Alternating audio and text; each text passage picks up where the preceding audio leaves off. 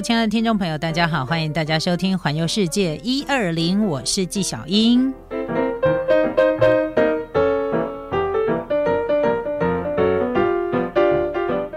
我觉得啊，有可能是因为太久没有出国旅游的关系，你知道，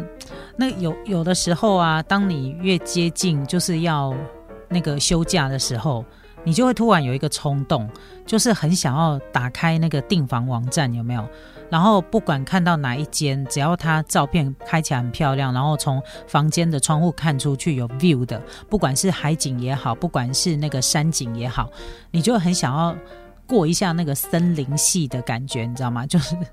就是你打开每天早，就是早上起来打开窗户的时候，可以看到 view 的那个感觉，你就很想很冲动的把那个房间定下去，然后自己冲到那边去。不过那个都仅止于我的莽凶，我的妄想，因为实在现实上会有很多，就是你考虑到现实的时候，有很多你只要给他被亏卡，你知道吗？就是。你可能要，你要，你要出门，然后可是你，你可能还有一些家累，比如说家里面的小孩要照顾啊，家里面要照顾啊，然后这件事情呢，这种冲动你就会很容易被压下来。我常常陷入那种沉思，或常常陷入那种你知道，就是云游四云游四海这样的一个一个一个氛围里面去哈。好，虽虽然这个就是。一种妄想啦，但是想想也觉得开心。不过有时候啊，在自己呃安静下来、自己静下来的时候啊，你就会开始去思考说：哇，我我们好像已经好多年了，就是至少三年了吧？对，三年，就是今年结束就已经三年了。我们已经三年没有踏上国外的土地了，你知道吗？有时候你都会觉得说，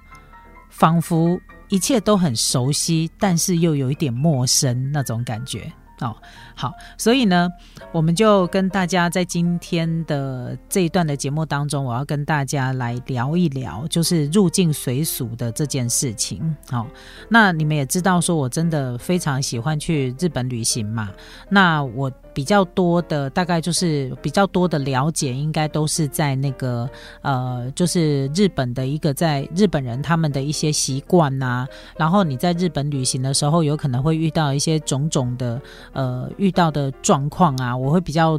琢磨在这个地方这样哈。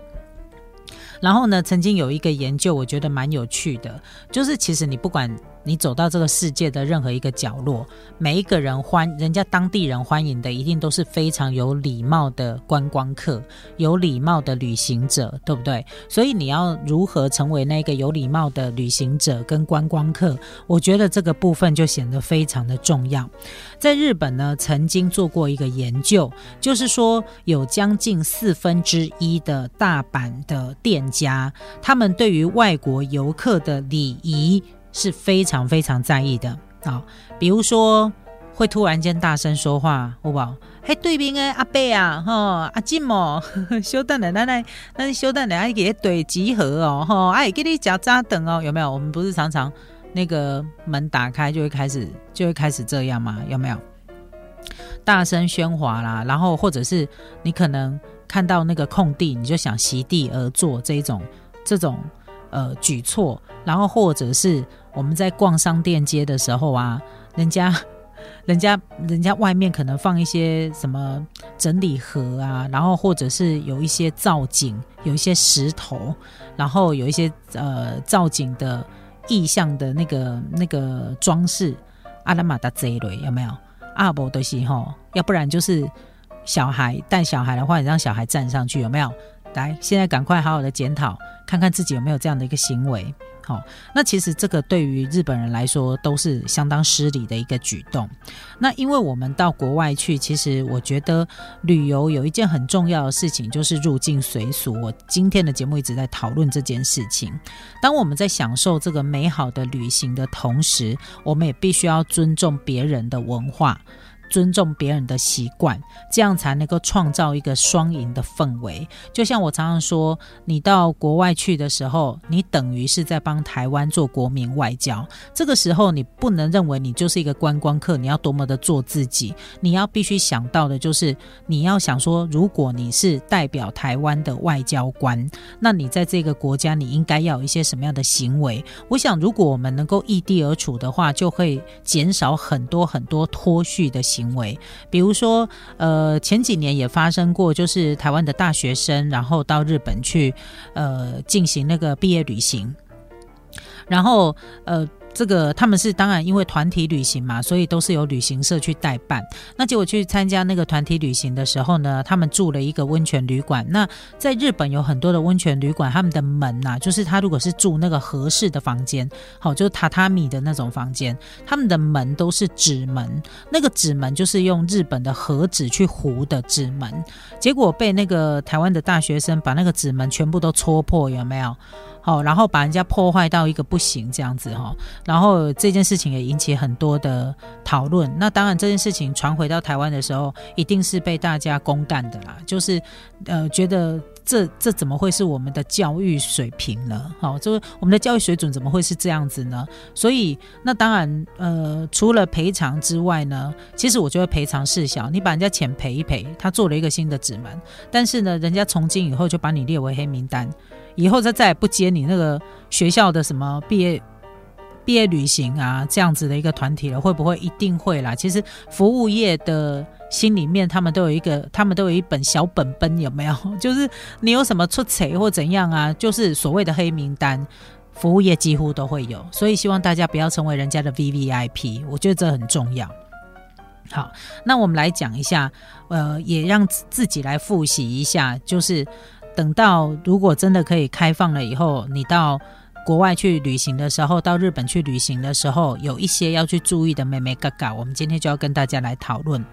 尤其是有很多时候，其实我们都会去逛那个商店街、温泉街。基本上，你搭着电车、搭着公车到了某一个你要去的地点的时候，其实我们大概都会先往它市区的方向去游览，往市区的方向去逛。那即便你可能是在郊区，比如说有一些神社啊，然后有一些景点啊，在神社前面呢，也会有一条这个进入神社的那种商店街。好，就是如果是那种比较大型的。观光地的话，大概都会有这样。那你在逛这个商店街的时候，其实有一些要必须注意的地方，因为在日本，他们的行走方向，他们的交通是靠左边走的，所以不管你去到商店街、温泉街，你呃，不管这里热闹不热闹，请记得行人都会自动的靠左边走。再加上呢，商店街里面的人潮众多，大部分的人，即便人再怎么多，你会发现那个日本人会。按部就班的往前走，他们很少会啧啧啧，然后推，就是试图要推人家，让速度变快一点，很少。好，所以呢，不能把我们自己台湾人平常逛街的习惯呢用在日本。好，比如说，行行行行行啊，你你就这样子顺顺向走，然后呢，走到一半的时候，你突然停下来，因为你突然停下来的话，你就会让后面的人撞到你。你知道吗？然后或者是你突然停止前进，你想要你想到了说，哎，我刚刚好像看到一间什么店，有什么东西，我想要再往回走，你就突然停下来往回走，要去你刚刚经过的店，然后你也没有注意到说后面到底有没有人，好，然后你就突然停下来往回走，其实这种行为都非常的 NG 哈，因为这样会让后面走的人造成很大的困扰，好，所以说。呃，在逛，尤其是人潮众多。如果你今天人不是很多，还没关系。可是当人潮众多的街道的时候，商店街，不管是有盖的没盖的都一样，你不能走走走走到一半，突然想到我刚刚看到那间店，然后突然停下来往回走，因为这个一定会撞到后面的人，尤其是人很多的时候，那你一定会被人家白眼，你知道吗？所以。如果遇到这样的情况，到底应该怎么样处理比较好呢？如果你需要变换前进路线，或者是回头的时候，请你一定要快速的闪到最左边，就是不会在人潮行走的那个行列上停到最左边，等于就是你要到路肩呐，哈，停到路肩，然后再停下脚步，你再往后看人潮比较少的时候，你再切到另外一边往回走，这样才可以。不可以你自己顺向走，你突然往回走，你又同一条，你这样等于逆向。那这样子的话呢，一定会被人白眼百分之两百。好，那我自己的做法是怎么样，你知道吗？我自己的做法是，呃，当我顺向走的时候，那我突然想回头，我也会想到，哎，我刚刚可能看到什么，我想要回头。通常在这个时候呢，我就会闪进一家店，就是闪进那个商店街的任何一家店，因为。这个一定都是在开店的时间逛街嘛，我就会闪进那家店，然后你这样不影响到人家人潮的行进。那闪进那家店的时候，我再会我在左右，就是再稍微看一下，说，诶，什么时候是人潮比较有，因为他那个行走的人潮有中间间断的时候，我就可以我就可以回，就是我就可以回转嘛。好，所以我会闪进一家店，用这样的一个方式，我觉得这样不会影响到别人行走。那闪进一家店的时候，我觉得顺便也逛一下那家店好了，搞不好，搞不好你想要买的东西，反正逛街嘛，逛哪一家店不是都一样哈？所以，呃，闪进一家店要换向的时候呢，如果你没有要逛，你也不要给人家走太里面，就。就在他们那个门口那边就好了。那如果如果以我的礼貌来说，我一定会顺便再逛一下。或许可能是便利商店啊，然后或许可能是呃什么饰品店啊，我就会去逛一下，看一下看有没有自己想要的东西，这样哈。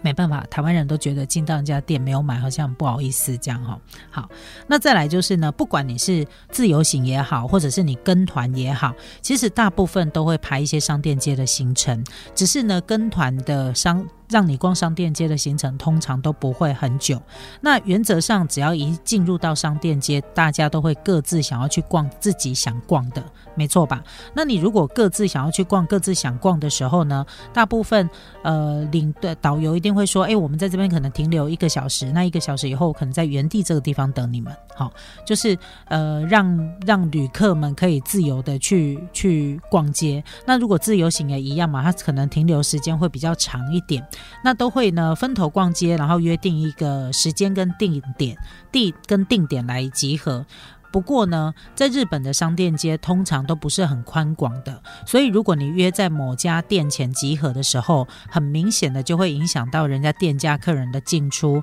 造成别人呢做生意的不便。尤其是约时间集合的时候，通常会发生某些严重迟到的状况。那很多人也会在呢店门口徘徊，然后也没也没进去逛，然后也影响人家想进去逛的人，这样非常不好。所以呢，当约集合碰面的。时间跟地点的时候一定要慎选，对，呃，尽量不要约在某一家店，除非你们家人很，除非你你那个是自由行，人很少，好，比如说。如果像我，如果是呃两三个朋友的时候呢，我大部分都会约在咖啡厅。那咖啡厅呢，我就会直接进入咖啡厅，然后点个饮料啊，然后点个这个轻食啊，那边等大家。然后等到你可能其他的朋友们都来的时候，也一起到店里面点一点东西，吃一点东西，这样有消费。安内切朗克酒哈，那如果我是跟比一大群朋友比较多的时候，我通常不会约在店家，我一定会约在那个比较大的景点处哈，比如说新斋桥那个跑跑人的桥下啊、桥边呐，好，就是一个比较空旷的公共空间好。然后，如果是在东京的话呢，比如说你就会约在那个呃晴空塔前面的广场啊，然后或者是呃附近的公园呐，哈，就是而且我会告告诉大家我要约的地方就是这里。如果人潮比较多的时候，我就会用这种方式。那再来就是哈，大声喧哗这件事情，这是台湾人最常犯的一个情况。好，因为这个都是大家不自觉的时候就会做出来的事情。有的时候呢，你来到了期待已久的商店街，尽情的购物，在心情激昂跟周围环境的感染之下，你聊天的时候呢，不自觉的就会提高音量。又或者是在人潮拥挤的商店街内，你发现哎有同行的旅伴脱队，那你也会不自觉的大声呼喊对方。那这样呢，你也会常常看到呢，哎，你的朋友可能。在店里面购物，然后你又在对象大声的问对方说：“哎，我要买这个好不好？”这样子哈，其实呃，日本人非常重视在公共场合保持安静这件事情。虽然有少数，我觉得他们也很脱序，哈，但是台湾脱序也比较严重，哈。那这种脱序的行为，在日本人都会在日本人的眼中，他们都会对你白眼，所以你要特别的注意。所以你一定要放低音量。如果你真的想要问在对象的朋友的话，请你们用手机，请你们用那个电话或 app 去沟通，哈，就不要这样大声喧哗。你不要想说，反正那么就是。如果很吵，我想你也不会大声，因为听不到。那如果说是比较安静的，这种事情就会常常发生。好，所以大家尽量的避免大声喧哗。其实大声喧哗这件事情，真的日本人很在意耶。你看哦，我们不管是搭电车啊，然后或者是呃这个搭新干线呐，你有没有发现，其实日本人他们在搭车的时候啊，他们会讲话，可是他们不会很大声的讲话，因为他们会想到说，哎。人家其他的人搭车可能在休息，所以你看到最多应该都是阅读哈。我早期哦，十年前呃八九年前去的时候，他们几乎手上他们的包包里面啊都会准备一本书，就是那种迷你的。迷你书他们会阅读，我觉得而且不分年龄层。那当然，最近这几年受到了那个数位的影响，他们用的很多都是用电子书，因为你从他手机，就是他手机他在他在看书，然后或者是划手机，他们真的很少讲话，而且他们在使用手机的时候一定会用耳机，哦，就是他不会让那个。电话的来电的声音，或者是他在看影片的那个播出来的声音，去影响到别人，这个就是日本人。所以，我我如果去日本的时候，我通常都会戴耳机，好，就是我随身会戴耳机，因为有时候你可能呃搭车很无聊啊，看影片啊，那你就想要听到声音嘛，那你又不想影响到别人，这样。那即便他们可能朋友出游要聊天，他们都会很小声，而且他不会一路聊到底。我不敢讲每一个人都没有，但是。这个状况的确很少啊！你会看到那个讲话比较频繁的，通常都是家庭，就是妈妈、爸爸带小孩，因为小孩他会有很多的呃好奇，这个是什么，那个是什么，会有很多为什么。那爸爸妈妈就会趁这个时候呃教育小孩。那但是他们也都不大声哦，他们都会手捂着嘴巴，然后。告诉孩子，哦，这个就是什么什么很低声的讲话，所以大声喧哗这一件事情对日本来说，他们很禁忌。那我们入境随俗，到了呃日本的时候，去旅行的时候，大家也切记，不管你在景区，不管你在商店街，甚至于你在交通工具，尤其是交通工具，如果太过于大声喧哗的话，真的会让人家觉得，真的会让人白眼，好不好？不要，我们不要那么快消耗日本人对台湾人的喜爱，好吗？